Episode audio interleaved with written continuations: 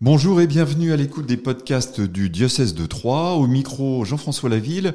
J'ai le plaisir d'accueillir le nouveau président de l'hospitalité de Champagne. Olivier Richard, bonjour. Bonjour Jean-François. Vous êtes donc le nouveau président de cette hospitalité de Champagne. Vous avez succédé à Christian Gaurier, qui a été président durant de nombreuses années. Alors, dites-nous, l'hospitalité de Champagne, c'est quoi exactement? Alors l'hospitalité de Champagne, c'est une hospitalité comme il en existe dans tous les diocèses de France. C'est une association qui a pour but euh, d'aider les malades à se rendre en pèlerinage à Lourdes. Alors tout remonte aux apparitions de la Vierge Marie à une toute jeune fille, Bernadette Soubirou.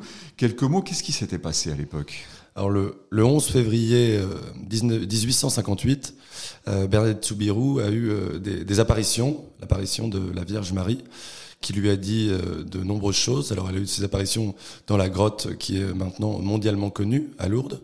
Elle lui a dit je suis l'Immaculée Conception. Et elle lui a dit aussi euh, venez ici en, procession, venez ici en procession, qui est le, le, thème du pèlerinage à Lourdes cette année. Et alors depuis, euh, de, de nombreux pèlerins se rendent à Lourdes et et pour profiter de, de, la source de l'eau de Lourdes. Et il y a eu très rapidement des miracles, voilà, des guérisons des malades, ce qui a entraîné un afflux de, pèlerins et de malades depuis 1858. Euh, et euh, voilà, c'est le début de cette histoire de ce pèlerinage mondial vers Lourdes. Et depuis euh, cette date, donc, ce sont des millions de, pèlerins qui viennent à Lourdes. Donc chaque année, il n'y a pas seulement le pèlerinage de l'hospitalité de Champagne, évidemment, il y a des pèlerinages euh, tout sur une grande partie de l'année. Qu'est-ce qui se passe durant un pèlerinage en fait? Alors tout d'abord, les pèlerins venaient d'abord par leurs propres moyens et rapidement, euh, étant donné que c'était des malades qui venaient pour une guérison, ils avaient des, difficultés à venir. Certains euh, ne pouvaient pas se déplacer. Et donc se sont mis en place les hospitalités. Voilà, ce sont des, regroupements de, croyants qui aident les malades à se rendre en pèlerinage. Et donc ce qui se passe à ce pèlerinage, c'est ça. C'est euh, des hommes et des femmes qu'on appelle hospitaliers et hospitalières qui se mobilisent, dans notre cas pendant une semaine, pour aider des pèlerins malades à se rendre à Lourdes qui venaient auparavant en train et qui viennent maintenant en car. Voilà, alors euh, pendant des années, notre hospitalité qui est plus que centenaire est venue en train, avec des trains euh, médicalisés, adaptés pour emmener ses pèlerins. Et euh, maintenant, les, changements dus à la SNCF ont fait que nous venons en, car, en car médicalisé. Alors pourquoi viennent les malades à Lourdes? Il fut un temps effectivement où on parlait des, miracles, hein, c'est un petit peu ce qui attirait les malades. Est-ce qu'aujourd'hui un malade vient pour un miracle ou est-ce qu'il vient chercher autre chose? Alors chaque malade vient avec euh, avec sa, raison propre, personnelle. Euh, vous parlez des miracles, effectivement, ils sont très présents, très présents dans euh, dans l'histoire de Lourdes. Il y a encore eu un, miracle récemment, une une religieuse qui a qui a été reconnue miraculée. C'est-à-dire que la science a dit qu'elle ne savait pas expliquer sa guérison. Et donc ensuite, il y a eu le, la foi et l'Église catholique qui a qui a pris le, dossier en main. Et sur cette guérison inexpliquée des, médecins, euh, l'Église a conclu à un miracle. Et c'est, euh, je crois, c'est il y a quelques années, donc c'est assez récent. Donc il y a tout de même cette histoire de miracle. Mais pour les malades, il y a aussi une recherche euh, peut-être spirituel ou plus de, consolation de, l'âme.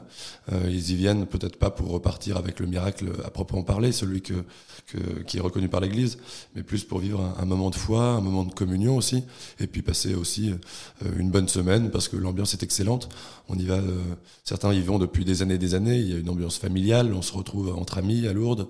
Et donc tout ça participe d'un pèlerinage qui est réussi et qui dure depuis des années. Il y a aussi une dimension humaine, je veux dire, les liens effectivement entre les malades, les hospitaliers, euh, entre les malades également. La dimension humaine est très très forte, effectivement. Mm-hmm. On se connaît, on a plaisir à se retrouver, et puis euh, le pèlerinage à Lourdes euh, gomme en fait les, les différences.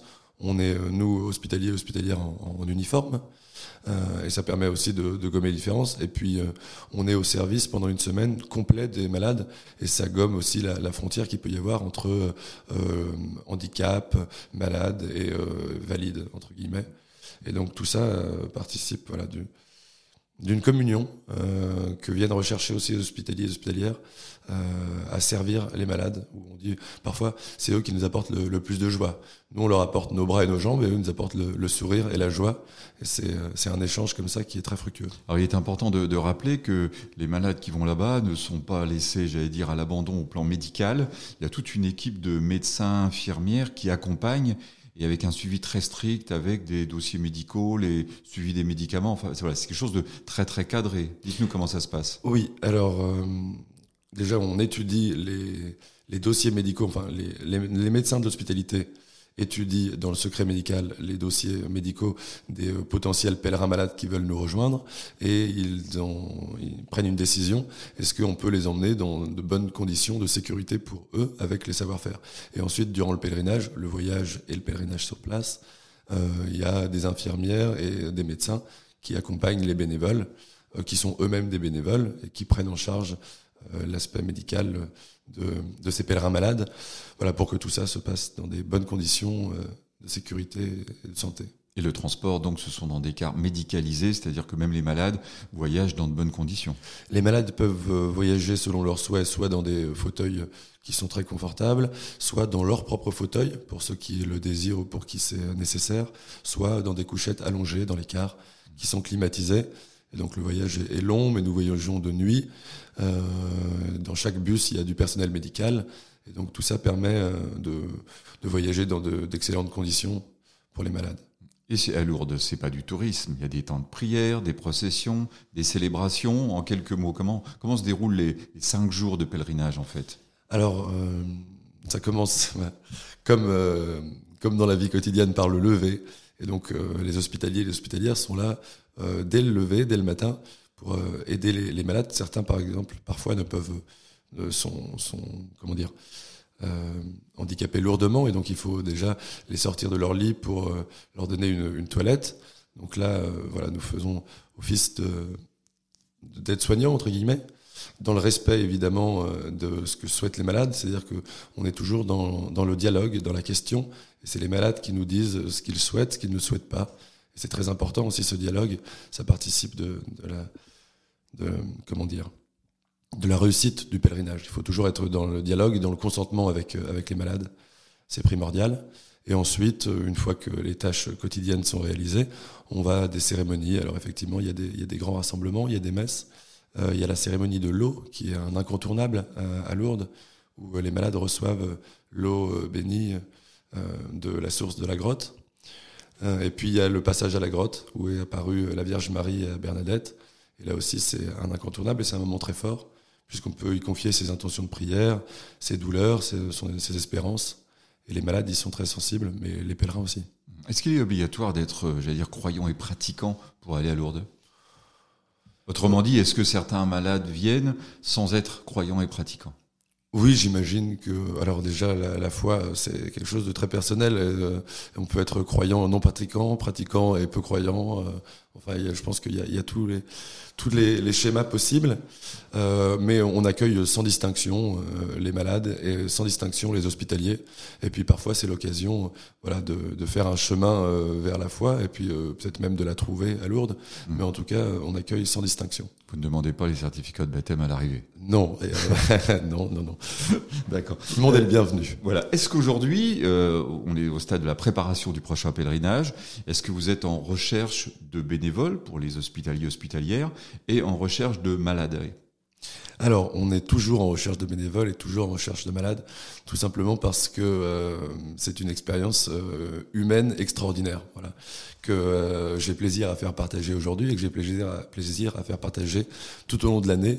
Et c'est pour ça que plus j'arrive à emmener de monde et à convaincre de monde à venir à Lourdes, plus je suis moi heureux parce que je suis convaincu que c'est une expérience qui vaut le coup d'être vécue.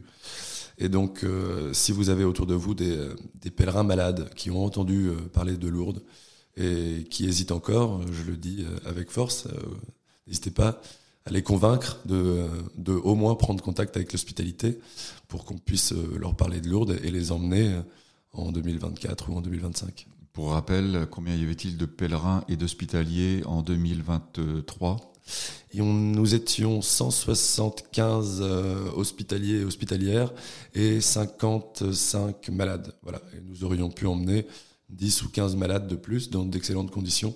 C'est pour ça que je lance un appel. Si vous avez des proches autour de vous qui euh, souhaitent se rendre à Lourdes, nous pouvons les emmener. Voilà, il suffit d'aller sur le site de l'hospitalité de Champagne ou de contacter Notre-Dame-en-Lille on mettra tout le monde en relation avec les, responsables de, l'hospitalité. une dernière question. Vous, votre histoire avec Lourdes, ça remonte à quand? Comment ça s'est passé en fait? Alors moi, j'ai été à Lourdes la première fois, je devais avoir 18 ans, et c'était pour suivre un groupe d'amis, voilà, qui allait depuis euh, depuis l'enfance, parce que c'est aussi des histoires de famille et des histoires d'amis Lourdes, et c'est comme ça qu'on souvent on y va pour la première fois. Et je suis tombé amoureux de ce pèlerinage parce qu'on s'y sent euh, vraiment utile. Voilà, on est confronté à des, à des situations que l'on ne voit pas au quotidien et on revient en se disant qu'on a un petit peu arrêté de penser à soi, qu'on a pensé aux autres et qu'on a donné de son temps de manière utile, ce qui euh, actuellement euh, est parfois assez rare de se, sentir utile le soir quand on se couche et de se sentir utile une semaine complète. Voilà.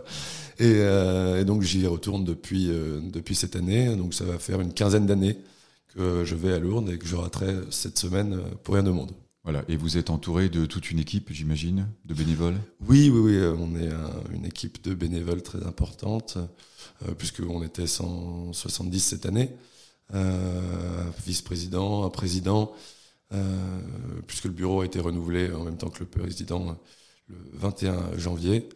Et mais on est à la recherche aussi de, savoir-faire et euh, essentiellement dans le domaine de, l'administratif et du secrétariat, puisque c'est une, association qui vit au quotidien et euh, il y a des tâches moins, moins voyantes, mais tout aussi importantes que le pèlerinage, qui sont euh, à réaliser à l'année. Olivier Richard, merci pour ce témoignage. Merci Jean-François.